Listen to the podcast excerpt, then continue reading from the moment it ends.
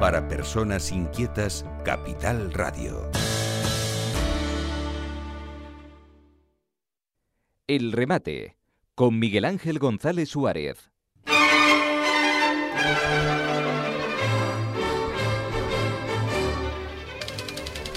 La Fundación Loro Parque seguirá trabajando por la salvación de las especies eh, en vías de extinción durante este 2024.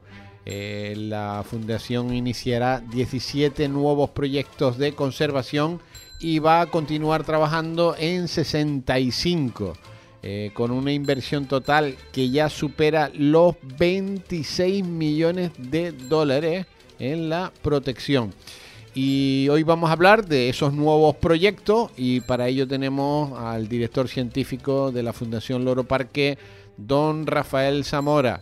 Don Rafael, buenos días. Muy buenos días.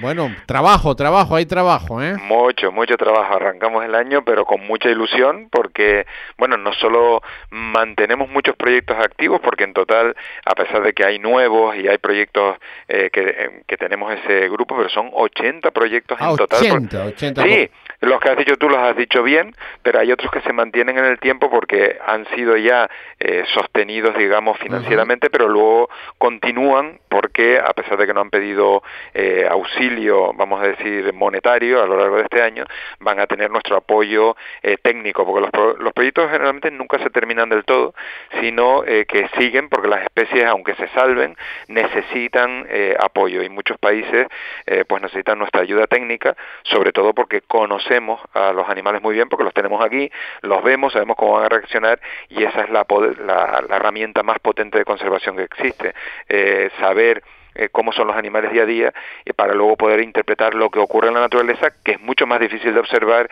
y mucho más difícil de ayudar si no tienes esos conocimientos eh, directos que, que, tenemos aquí. Ya están en 30 países ¿eh? la, la fundación. Sí, sí, sí. Son muchos, ¿eh? Es mucho, es mucho y además muy reconocidos en, en, todos los lugares que vamos y son más los países que quieren trabajar con nosotros y de hecho nos sorprende, este año tenemos dos nuevos proyectos muy interesantes en Australia con loros bastante desconocidos. Australia, por ejemplo, es un país que no recibe generalmente ayudas uh -huh. eh, externas para conservación, sin embargo con Loro Parque Fundación ya iniciamos uno de reforestación para un tipo de, de cacatúa porque nosotros teníamos el conocimiento y ellos dijeron necesitamos el know-how, el conocimiento científico que ustedes tienen, porque para trabajar eh, con estas cacatúas, pues también tenemos que ver cómo funcionan eh, en bajo cuidado humano. Eh, le, te cuento un ejemplo. Para poderle poner unos transmisores satelitales en la cola de estas cacatúas, unas cacatúas negras que son muy espectaculares y, y que pesan muy poquito, pues había que ponerles un transmisor, pero había que saber cuánto tiempo iba a, a durar ese transmisor en la pluma. Y, y, en vida silvestre era muy difícil de observar, pero nosotros sí sabemos cuánto tiempo dura la, la pluma en el pájaro. Esto, estas observaciones eh, las podemos hacer y de manera científica poderles dar ese dato para aplicarlo en la naturaleza. Entonces, eh, trasladar nuestro conocimiento de aquí y el que tenemos en todos los proyectos del mundo ahora mismo para los países está siendo vital y es lo que está salvando a especies de la extinción. Eh, están recibiendo llamadas constantemente de diferentes países y organizaciones, ¿no? Bueno, sin parar. Sí. Todos los días hablo con eh, Colombia, con Bolivia, con Ecuador, con, con cualquier parte de, de, de, la tierra donde tenemos proyectos, eh, eh, prácticamente a diario porque eh, todos tienen cuestiones, todos tienen preguntas, quieren resolver datos. Hay datos, por ejemplo, de incubación que conocemos muy bien aquí, porque aquí eh, nace este año pasado han, han super, hemos superado los mil pichones de, de diferentes especies y subespecies de loros y esta es la mayor reserva genética de loros del mundo. Entonces, las preguntas sobre sobre parámetros de los animales son constantes. Entonces no paramos. Hoy tengo una visita de CITES Alemania, por ejemplo. Quieren identificar pájaros, no pueden identificarlos, por ejemplo, en, aeropuertos. Son las, las entidades eh, pues que controlan a, los animales eh, cuando hay contrabando y nosotros somos los que los identificamos eh, de manera profesional y con bastante certeza porque estamos muy muy acostumbrados. Bueno, se han especializado mucho en loro y en cetáceos, ustedes, eh, ustedes, ¿no? Sí, aunque ahora mismo somos referencia como centro zoológico acreditado a nivel mundial y, y porque reconocidos también por el turismo y por el público que nos ve, eh, la fama eh, nos está llegando pero desbordante porque ya saben que bueno que manejamos bien el primer grupo de gorilas solteros a nivel mundial que ha tenido éxito en el manejo en todas las partes de donde se han enviado estos machos que han crecido aquí en Tenerife y luego han podido ir a fundar otras colonias de gorilas que son la red de seguridad para estos gorilas de llanura en la naturaleza. Y lo mismo, dan los datos de comportamiento y datos científicos que se, se están publicando eh, de cómo es el comportamiento de ellos y cómo se les puede ayudar, por ejemplo, en situaciones de rescate. Tenemos laboratorio puesto al público y tenemos también la sangre de estos animales.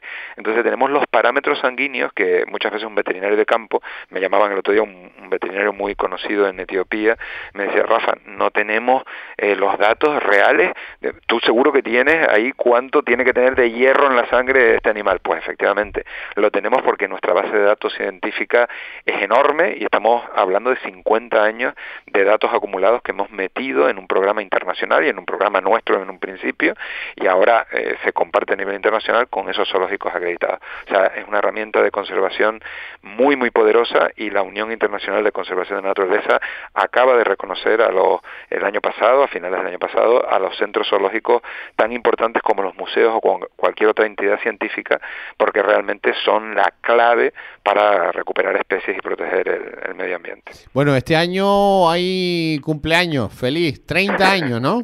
pues sí, 30 años en septiembre, el Aeroparque Fundación, eh, que se fundó en 1994, pues cumple sus 30 años y por eso este año hemos dado 1.600.000 eh, dólares para la conservación de la naturaleza. Hemos aumentado un poco más, lo normal es un millón, y hemos aumentado un poco más para cubrir. Un poco más es casi el doble, casi. Sí, sí, ¿Eh? sí, sí. Es un, un, esfuerzo importante, un desafío para, para todo el equipo del Aeroparque, un equipo humano muy poderoso, muy bien preparado, y lo más, lo más interesante, aunque es multidisciplinar y tenemos nacionalidades de todo el mundo, pero la base de las mil personas, las mil almas que trabajan en el grupo Loro Parque, ahí incluyo a Poema del Mar, a Ciamparga, toda esta gente que está muy involucrada con los animales a todos los niveles, la mayoría son de aquí, son de Canarias, entonces tenemos que estar orgullosos también porque la Universidad de La Laguna, la Universidad de Gran Canaria y los institutos más poderosos de aquí de, de Canarias están involucrados directamente con nosotros, el gobierno de Canarias también, con el proyecto Cambio, y esto es ciencia que se hace en Canarias, desde aquí, desde el puerto de la Cruz,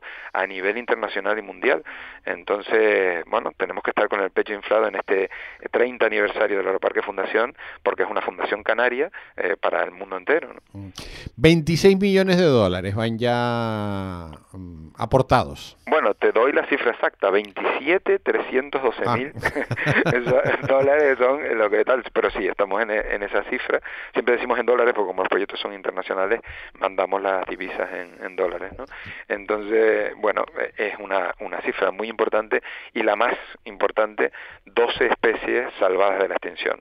Esto no, no, no es fácil de decir, aunque lo repito mucho y lo decimos súper rápido, pero eso es un hito de conservación muy importante y estamos ayudando eh, a todas las especies a nivel mundial, pero también a las Canarias con este conocimiento, ¿no? Y a la Macaronesia, que, tenemos proyectos muy, muy importantes en, esta zona del planeta. Bueno, pues felicitar a la Fundación, a todo ese gran equipo de, científicos y de trabajadores del grupo Loro Parque que están haciendo una labor eh, de investigación muy interesante que ya mm, están exportando el know-how a, medio mundo, que están actuando ya en 30 países desde, desde, como dices tú, desde el Puerto de la Cruz, desde una ciudad muy chiquitita, el Puerto de la Cruz en Canarias, en el archipiélago canario, que estamos posicionando a Canarias en el mundo, científicamente también, que están viniendo eh, investigadores y científicos del resto del planeta a, a recoger información que tienen ustedes, y bueno, esto es un orgullo para Canarias.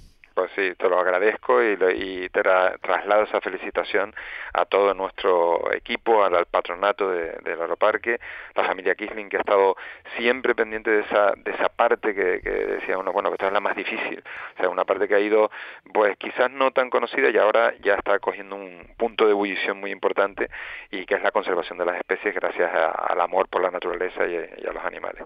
Eh, don Rafael Zamora, doctor, gracias, director científico de la Fundación Loro Parque. Enhorabuena y bueno, vamos a ver si visualizamos todo esto para que la ciudadanía eh, vaya un poquito más allá de, de donde está yendo. ¿no? Un abrazo muy fuerte, buen día. Otro enorme y buen arranque de año para todos. Capital Radio